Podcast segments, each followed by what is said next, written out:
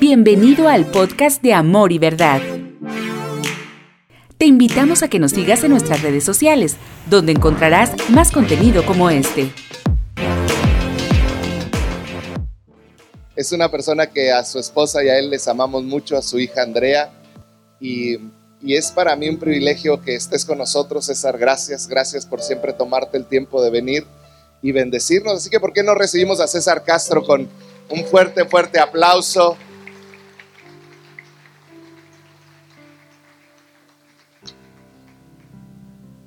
Chale con el George, ¿no? no. ¿Cómo están? ¿Sí? ¿Alguien contento y agradecido con Dios en esta mañana? ¿Sí?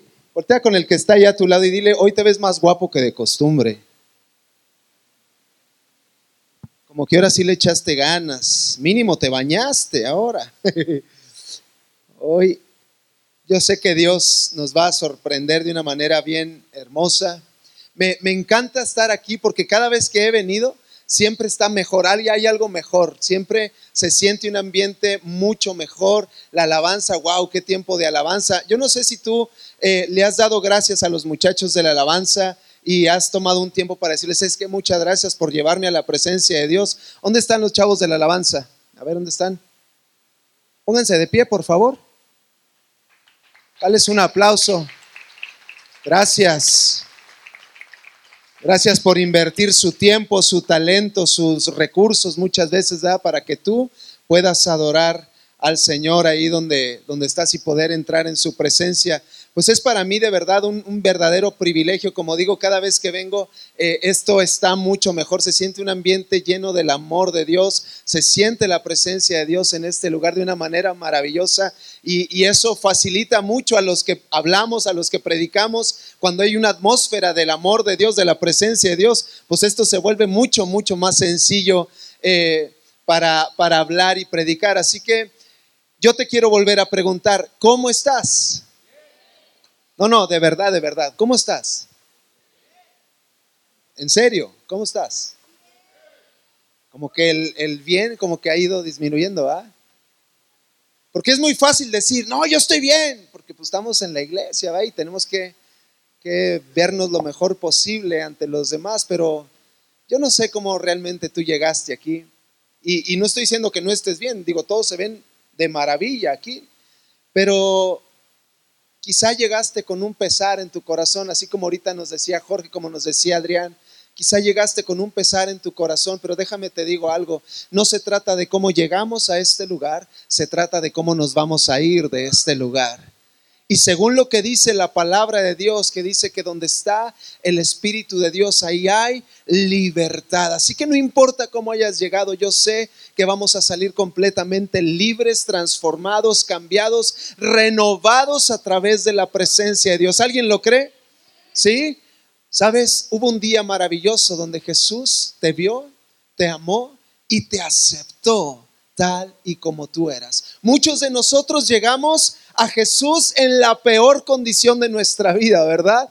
Pero aunque estábamos en esa condición, Jesús nos aceptó. Jesús no puso restricciones, Jesús no puso condiciones, Él nos aceptó tal y como éramos. Y yo quiero que hoy lo recordemos y lo declaremos, esta maravillosa verdad de que Él nos aceptó. Aleluya.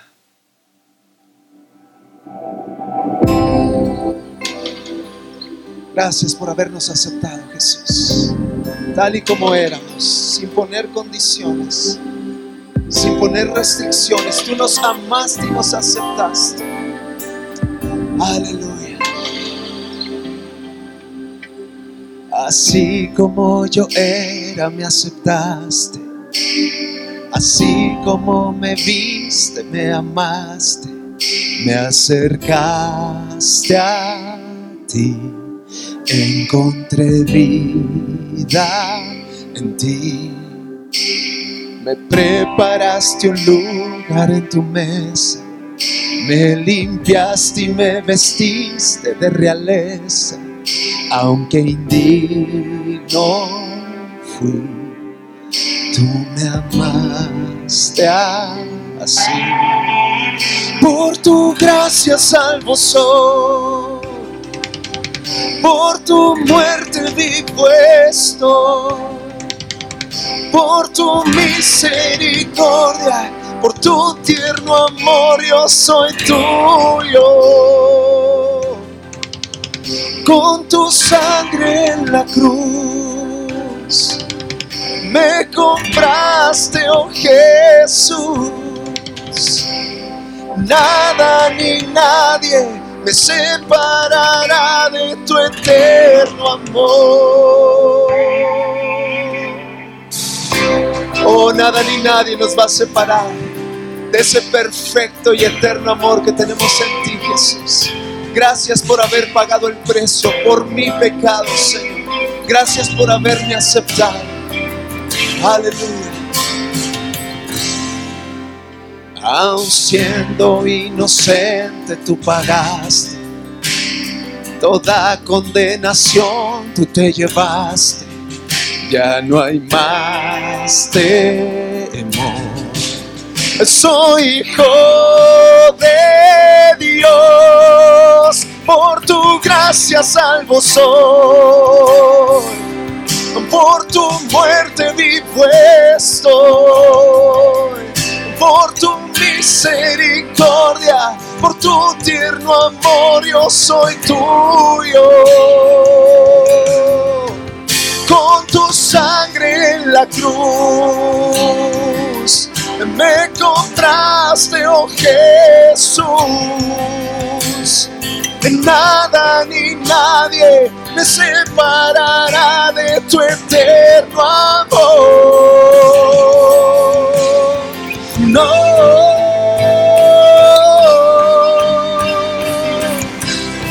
Nada, oh, nadie me separará. No. Oh, yo quiero que declares esto conmigo y vamos a decir así. Ni la vida, ni la muerte, ni el mundo, ni tribulación, ni tormentas, ni dolor me separarán de tu amor. Una vez más, dilo, ni la vida, ni la muerte, ni el mundo, ni tribulación, ni tormentas, ni dolor, me separarán de tu amor. Por tu gracia salvo soy por tu muerte vivo estoy, por tu misericordia, por tu tierno amor yo soy tuyo. Oh, con tu sangre en la cruz me compraste, oh Jesús nada ni nadie me separará de tu eterno amor.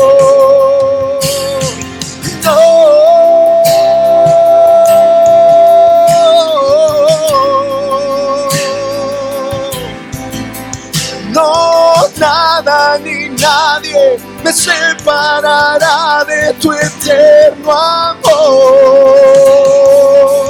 Ni la vida ni la muerte me separará de tu amor.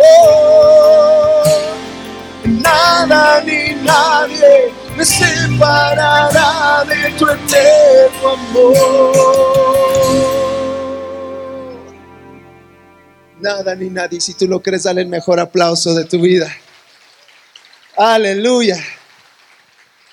Nada ni nadie. Pablo lo decía, ahorita lo mencionó Adrián, el apóstol Pablo decía que ni la vida, ni la muerte, ni ángeles, ni principados, ni potestades, ni lo presente, ni lo porvenir, nada de lo que ha sido creado nos puede separar del perfecto amor. ¿Sabes qué quiere decir perfecto?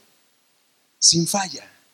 El amor de Dios no tiene falla, no falla, no da la espalda, no traiciona, no abandona. El amor de Dios es y siempre será para ti inagotable, perfecto y eterno. ¿Cuántos lo creen? Aleluya. Dice la palabra en el libro de Gálatas que si entonces eh, somos hijos, ya no somos esclavos.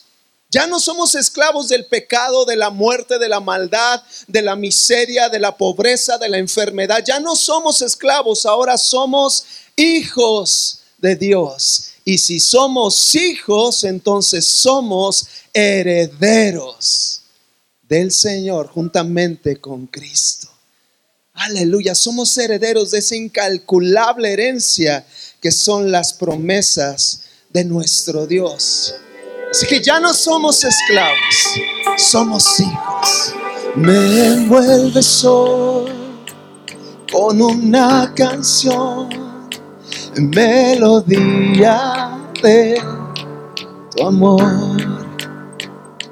Me das libertad en la adversidad y ya no hay más temor. Y los hijos de Dios dicen, ya no soy esclavo de temor.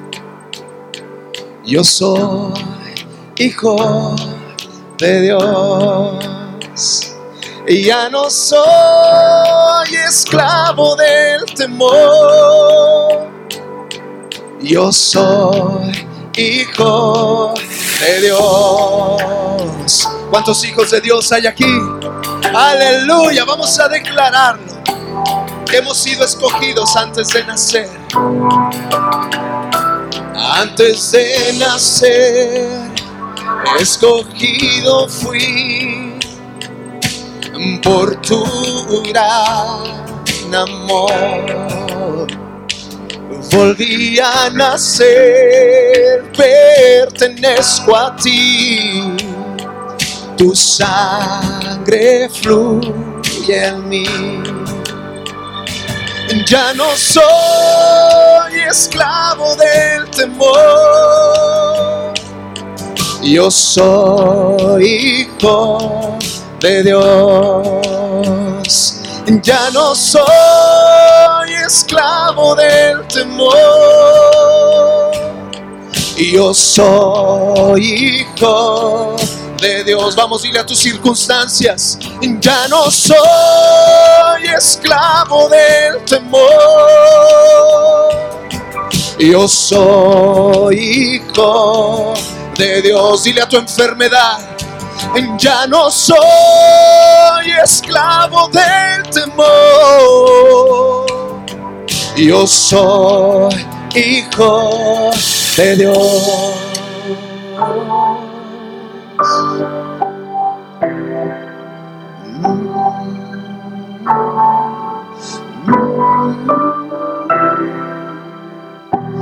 Estoy rodeado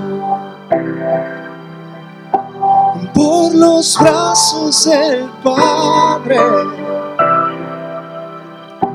Y hoy proclamo un canto de libertad.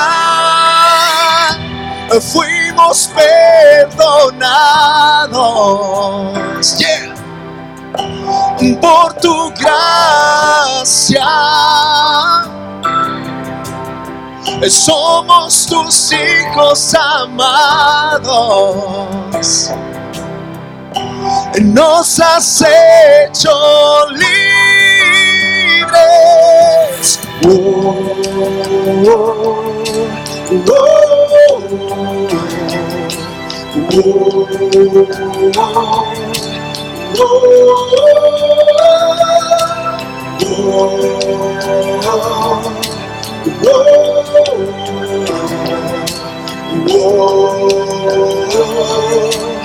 Oh,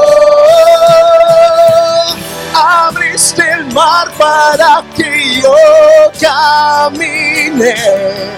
Tu amor ahogó todo el temor.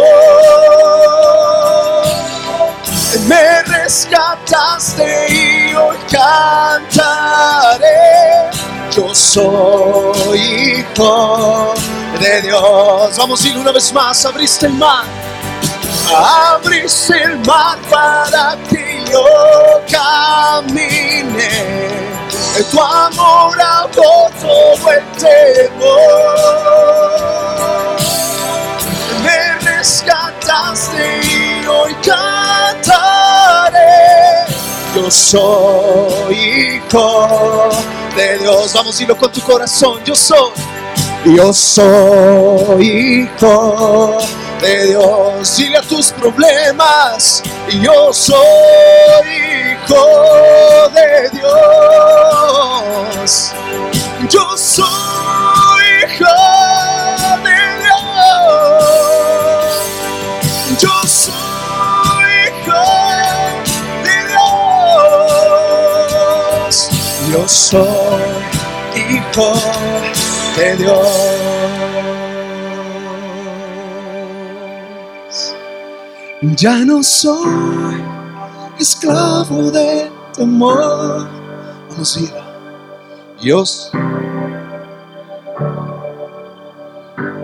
Ya no soy, ya no soy esclavo de temor.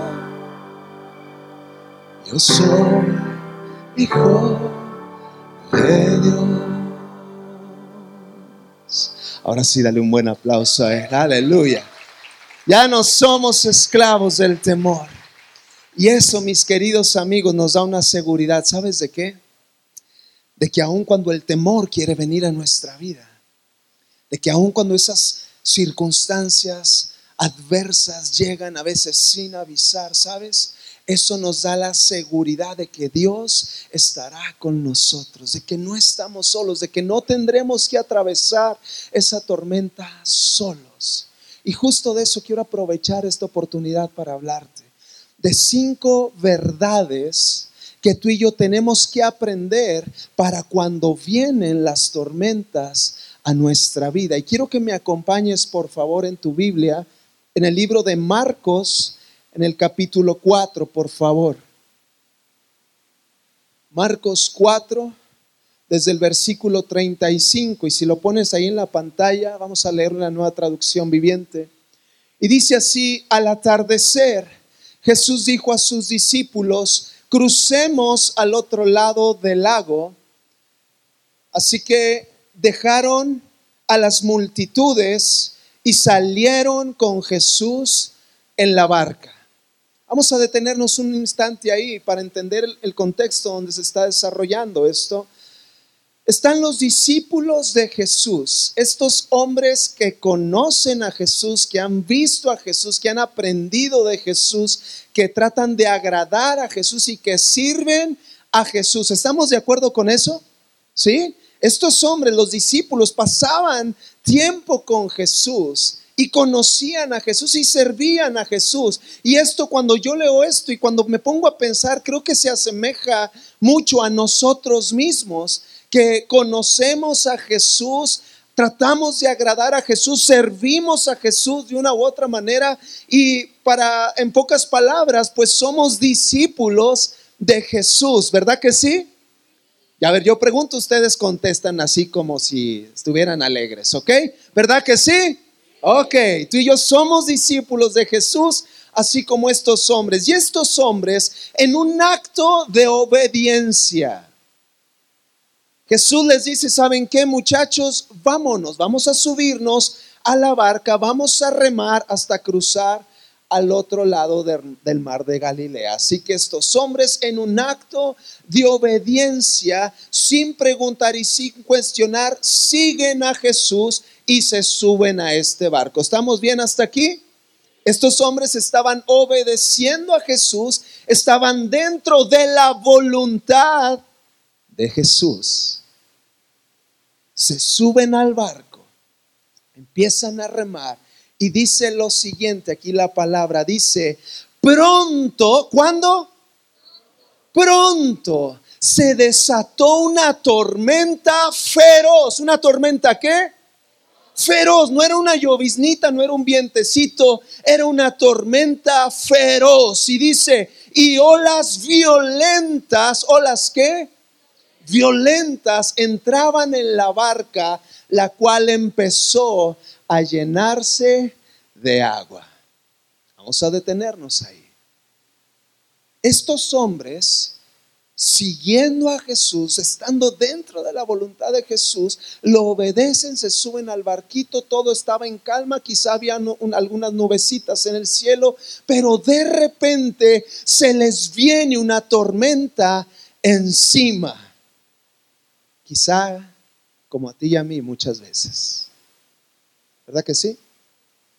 Donde aparentemente todo va bien en nuestra vida, todo está en calma y de repente sin esperarlo, sin avisar, se suelta una tormenta en nuestra vida, quizá un diagnóstico médico que no es nada favorable. Te despiden del trabajo. Empiezas a tener problemas en tu familia, en tu matrimonio. Quizá la muerte de un ser amado te roban el carro. Yo no sé qué pudieras haber atravesado o estar atravesando este día. Pero parece que todo iba bien y de repente se suelta una tormenta feroz y esos problemas, esas malas noticias parecen olas que quieren hundir tu vida. ¿A alguien le ha sucedido? Y luego dices, ¿qué pasó? Pues ¿qué sucedió? Pues estoy tratando de ser un buen cristiano, un buen padre, un buen esposo, un buen hijo. Estoy tratando de ser una mejor persona. Voy a la iglesia, estoy obedeciendo. ¿Qué sucedió? Verdad número uno para ti. No importa cuánto ames a Dios. No importa cuánto busques a Dios, no importa cuánto agrades a Dios, no importa cuánto sirvas a Dios, eso no te garantiza que no habrá problemas en tu vida.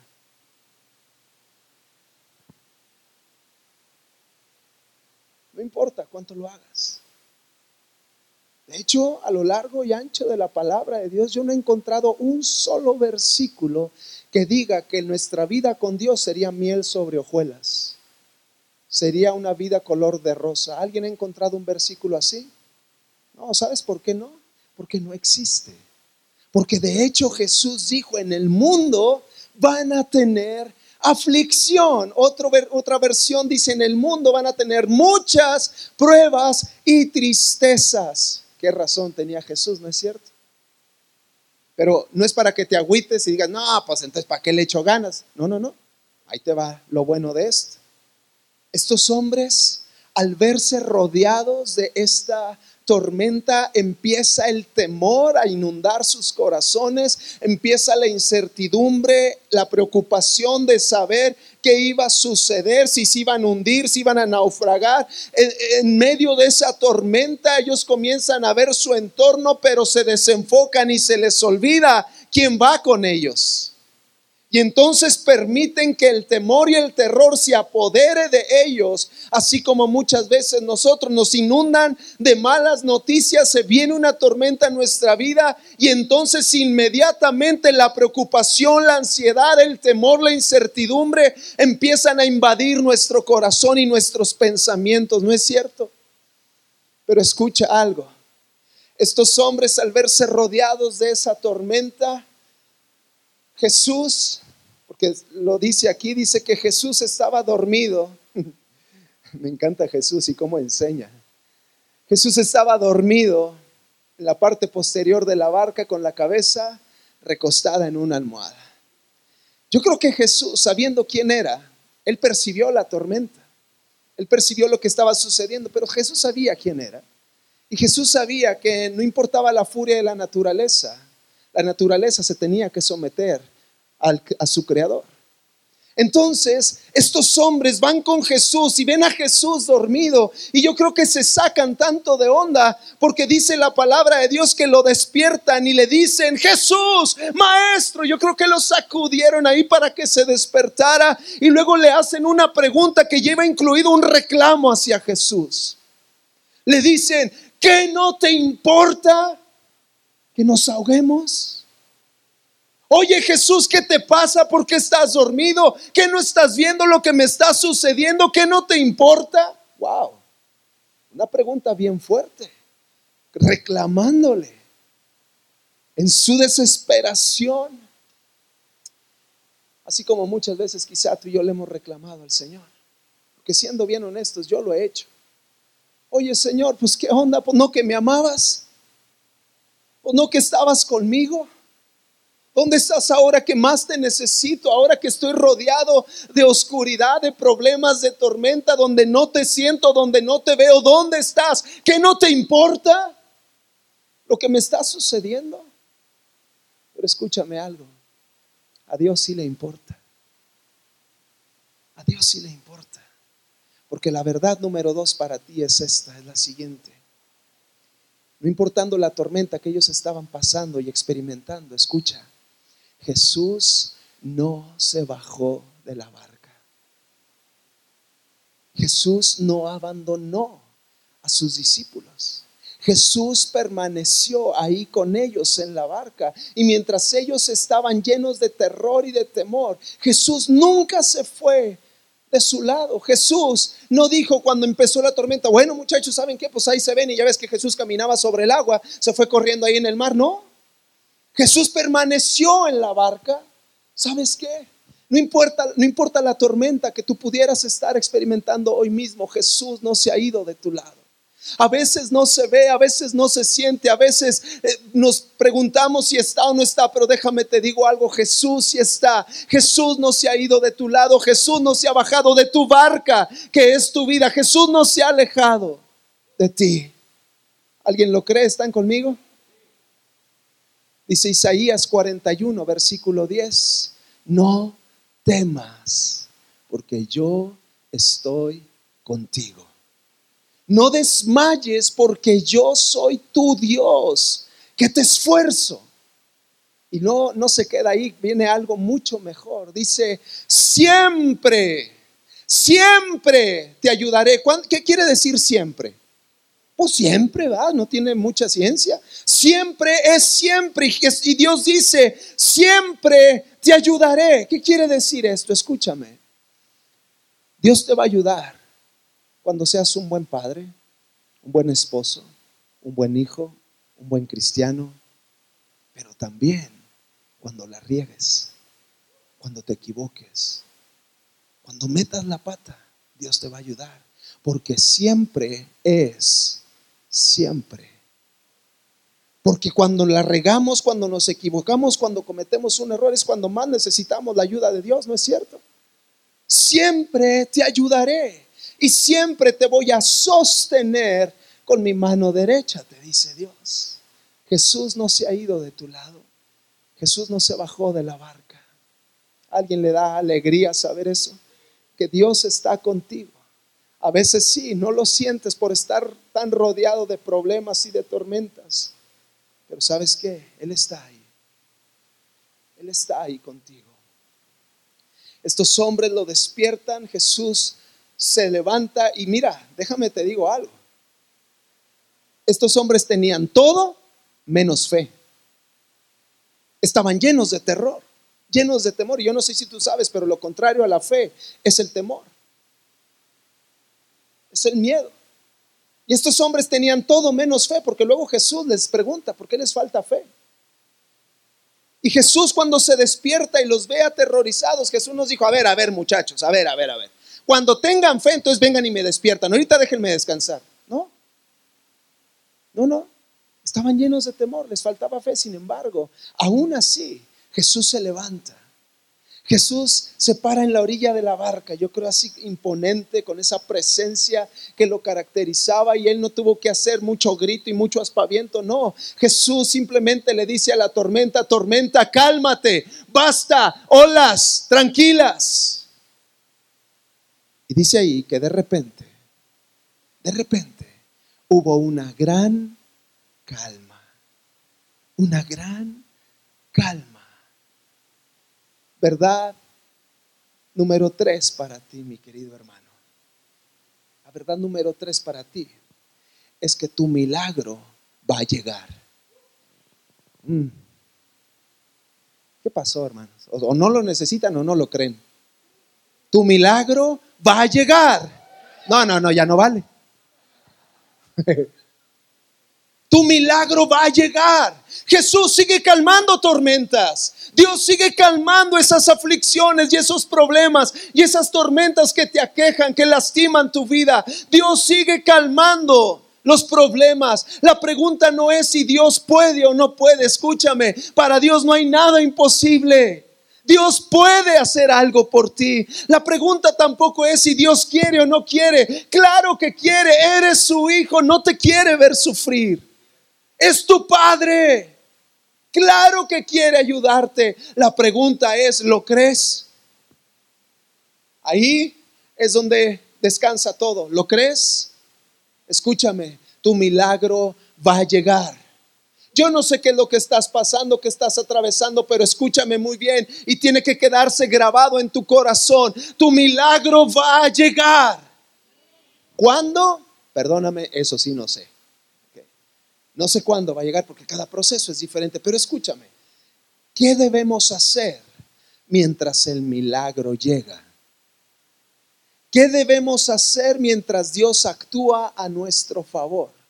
Por lo regular, los cristianos, mientras estamos en una tormenta, hacemos tres cosas. Nos quejamos, lloramos y dudamos del amor de Dios. ¿Sí o no? ¿O soy el único? Nos quejamos, lloramos y dudamos de si Dios está o no está con nosotros, porque es tan terrible lo que estamos pasando que nos entra la duda. Y eso es lo peor que podemos hacer. Deja de quejarte, deja de llorar, deja de dudar si Dios está contigo. Claro que está contigo y te va a ayudar.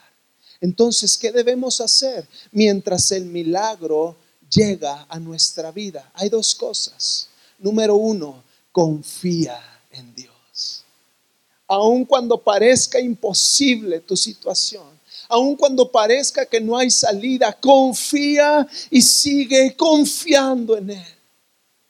Confía, permite que es la esperanza, que su confianza, que el descanso que Dios te ofrece vengan, vengan a tu vida. Confía en Dios, aun, aun cuando no puedas, confía en Él.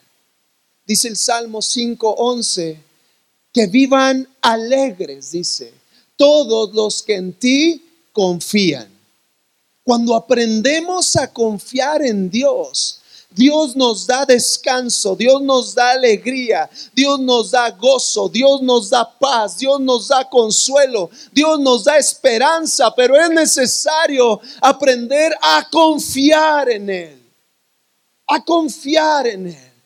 Dice primera de Pedro 5, 7, pongan todas sus preocupaciones y ansiedades en manos de Dios, porque Él cuida de ustedes. Pongan cuántas, dice, todas, no algunas, no la mayoría, todas tus preocupaciones y ansiedades en manos de Dios, porque Él quiere cuidar de ti. Un día llegó mi hija Andrea de la secundaria, bien preocupada, bien angustiada, porque le habían encargado una tarea que no sabía cómo hacerla, no sabía cómo empezar, no sabía qué materiales usar y ella estaba traumada. Entonces yo la vi tan preocupada que le dije, a préstame tu cuaderno, quiero ver qué te encargaron. Lo, me lo prestó, lo leí y la verdad cuando vi lo que le habían encargado a mí se me hizo muy sencillo de hacer. Así que le dije, Andrea, permíteme ayudarte. Déjame, te ayudo a hacer la tarea. No, no, no, papá, es mi tarea y no me puedes ayudar. Así me dijo. Y le dije, Andrea, no te estoy diciendo que te lo voy a hacer todo. Simplemente quiero ayudarte y decirte cómo le tienes que hacer. ¿Y que, por qué digo esto? ¿Sabes por qué? Porque muchas veces estamos así con Dios.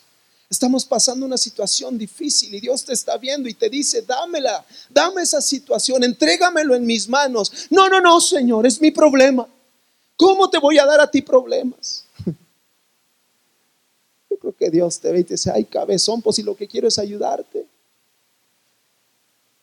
Hay algo en lo que Dios no puede hacer nada por ti. Por muy terrible que se escuche esto, pero hay algo en lo que Dios no puede hacer nada por ti. Y es en lo que aún no le entregas. En lo que aún no le das. En esa situación que tú sigues queriendo tener el control, que tú sigues queriendo encontrar una solución y una salida y no se lo das a Dios. Dios no puede hacer nada por ti porque sigue estando en tus manos. Entrégaselo a Dios. Cualquiera que sea tu situación, esa área débil de tu vida que quizá no has podido vencer, entrégasela a Dios. Dios te quiere ayudar. Dios quiere decirte cómo hacerle. Ahora, no malinterpretemos, esto no estoy diciendo que nos crucemos de brazos, nos rasquemos la panza y diga, ay, pues Señor, tú haz todo. No, no, no. Por supuesto que no. Escucha bien. Mientras tú hagas lo que tú puedes hacer, Dios hará lo que tú no puedes hacer.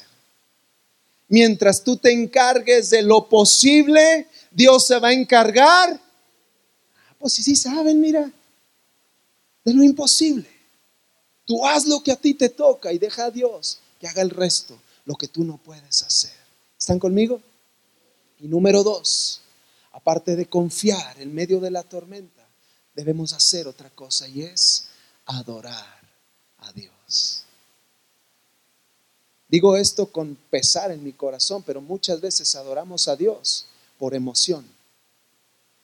Ay, ahora sí voy a levantar las manos porque esta canción, ¿cómo me gusta? Ay, había uno más en la tormenta, en, la, en el fuego y que no sé qué. Ay, siento bien bonito. Espérate. La adoración no es para que tú sientas bonito, es para darle gloria a Él. No tiene nada que ver con emociones. Y muchas veces adoramos por emoción, pero escucha, cuando estamos dentro de una tormenta cuando estamos en medio de la tristeza y de la agonía, cuando no tienes ganas de adorar, cuando lo menos que quieres es alzar las manos, cuando lo menos que quieres es adorar, ahí ya queda de lado la emoción y entra la decisión de adorar a Dios. Cuando dice, Señor, yo no sé qué está sucediendo, yo no sé, es tan difícil para mí, pero sabes que, Señor, no importa lo que yo esté sintiendo, tú sigues siendo Dios y sigues siendo digno de lo mejor de mí, así que te voy a dar adoración. Y escúchame, esa adoración, híjole, cómo le encanta a Dios. Aunque esa adoración vaya llena de dolor. Aunque esa adoración vaya llena de angustia, pero a Dios le encanta. Porque ya no tiene nada que ver con emoción, sino con una decisión de adorarle.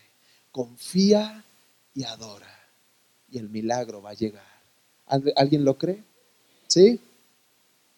Jesús se para, calma la tormenta, viene una gran calma, quizás más calmado se puso de lo que estaba al principio. Pero entonces cuando Jesús calma la tormenta, voltea con sus discípulos y les hace una pregunta. Una sencilla, cortita y al grano. Una pregunta muy cortita y les pregunta. Y es lo mismo que Dios te pregunta a ti hoy. Jesús les pregunta, ¿por qué tienen miedo? Al grano, sencillo. ¿Por qué tienen miedo? En otras palabras, Jesús les estaba diciendo a los discípulos y Jesús te está diciendo a ti, ¿que no te acuerdas quién va contigo? ¿Se les olvidó quién estaba con ustedes desde el, desde el principio? ¿Por qué tienes miedo? Es que la tormenta está bien fea, Señor. ¿Por qué tienes miedo si yo estoy contigo? Porque no hay tormenta más grande no hay tormenta más feroz que sea más grande y más poderosa que Dios. Porque para Dios no hay tormentas grandes. Dios es Dios y es todopoderoso. Y para Dios no hay nada imposible. ¿Por qué tienes miedo? Te pregunta, es que Señor es bien difícil, parece imposible. ¿Por qué tienes miedo si yo estoy contigo? Cuando vamos, cuando tengo que salir a veces ahí cerca de la Ciudad de México y nos vamos manejando, muchas veces Andrea se va conmigo. Y ya voy, predico y canto y lo que sea, y ya nos regresamos en la noche. Fíjate bien lo que hace Andrea. Es bien solidaria con su papá. se sube al carro y como ya está de noche, se sube al carro, recuesta el asiento y con permiso, ahí te ves, yo me voy a dormir. Y Andrea no tiene nada de qué preocuparse por cómo está el camino, por cómo van las cosas, si vamos a llegar a qué horas o no. Ella se duerme, descansa y confía. ¿Sabes por qué? Porque papá va al volante y no tiene nada de qué preocuparse mientras yo esté con ella. ¿Por qué tienes miedo? Si tu papá va al volante, ¿a qué le tienes miedo? No, pues es que dicen que la cosa se va a poner bien fea en los próximos meses. ¿Estás solo? Es un Padre maravilloso que te ama, que te cuida, que te provee, que ve por ti. Pues es que dicen que va a haber recorte de personal.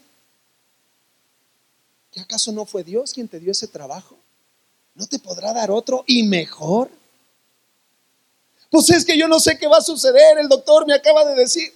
No te preocupes, Dios te ama. Eres, eres su hijo, Él es tu padre, no te va a ver sufrir, va a hacer algo por ti.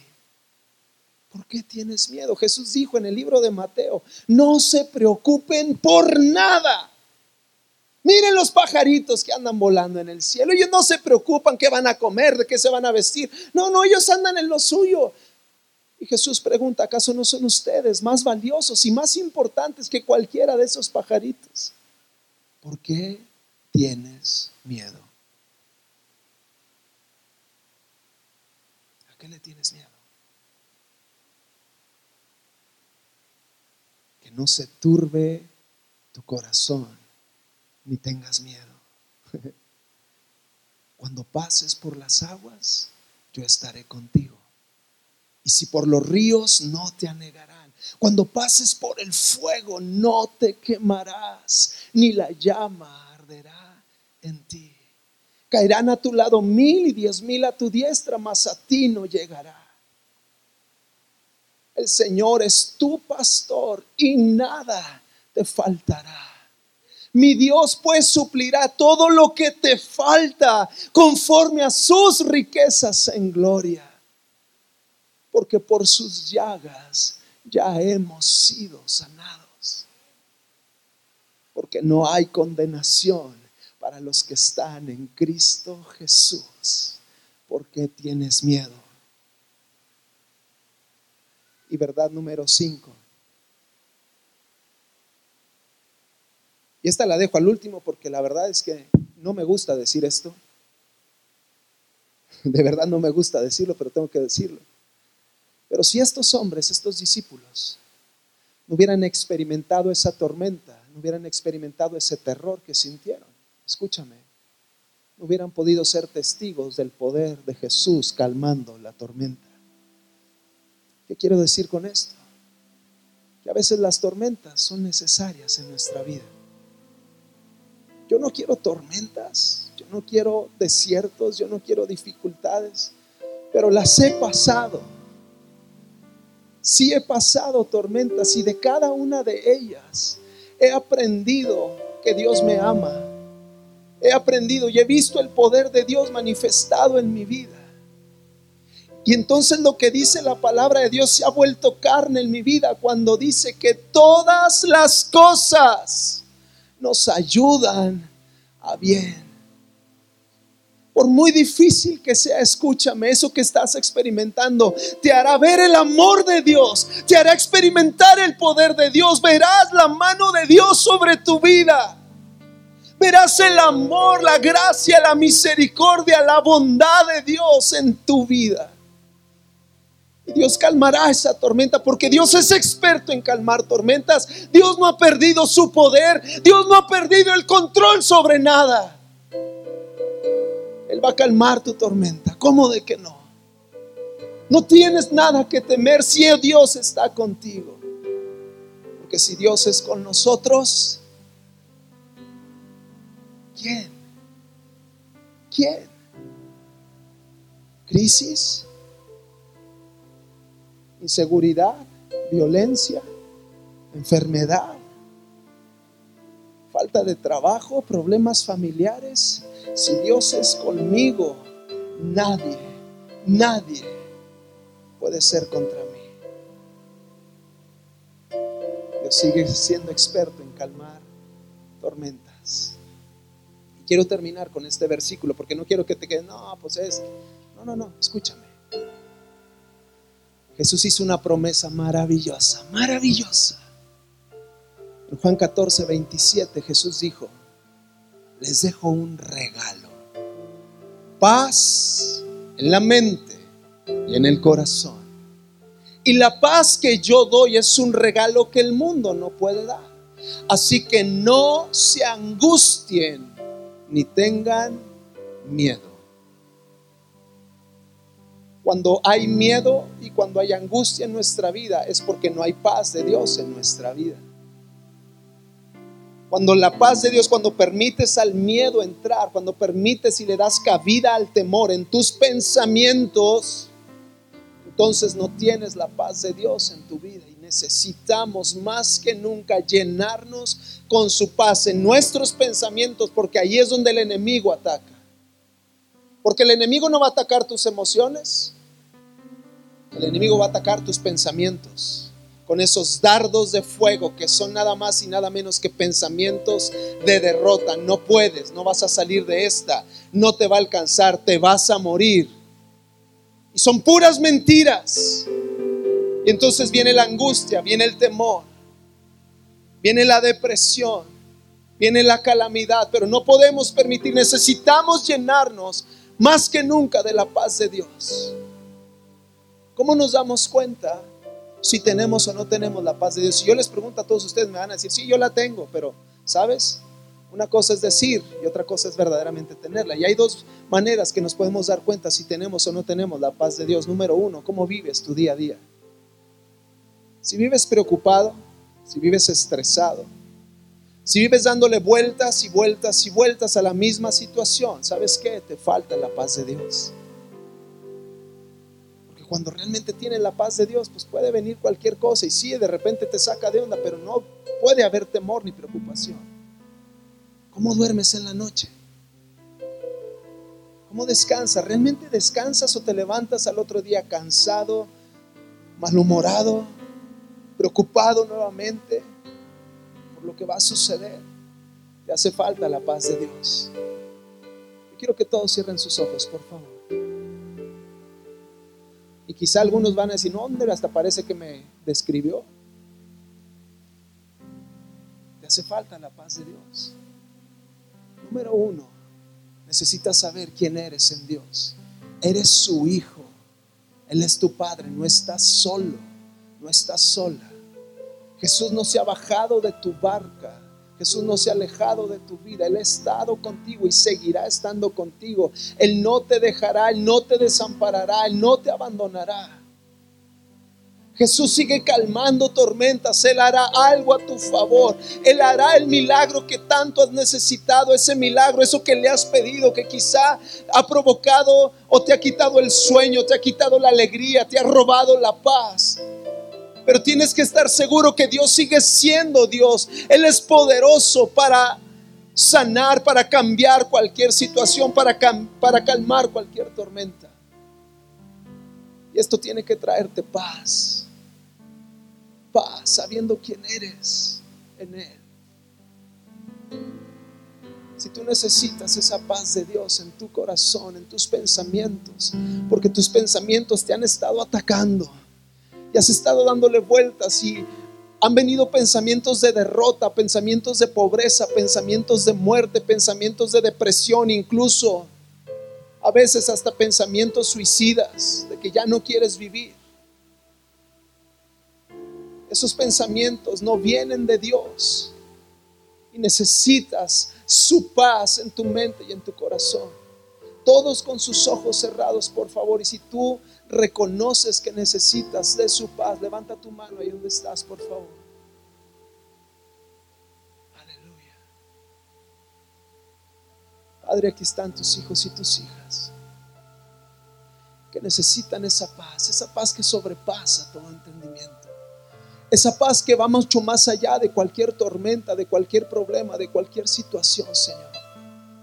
Ven y llena, ven y llena, ven y abrázalos, Señor que ellos sepan que no son huérfanos, que no son, que no están lejos de ti, que no están, que no son ajenos a ti, que tú los amas, Señor. Que tú los amas porque son tus hijos. Hay una paz, una seguridad, una certeza de que tú estás con ellos, de que tú no te has alejado, Señor.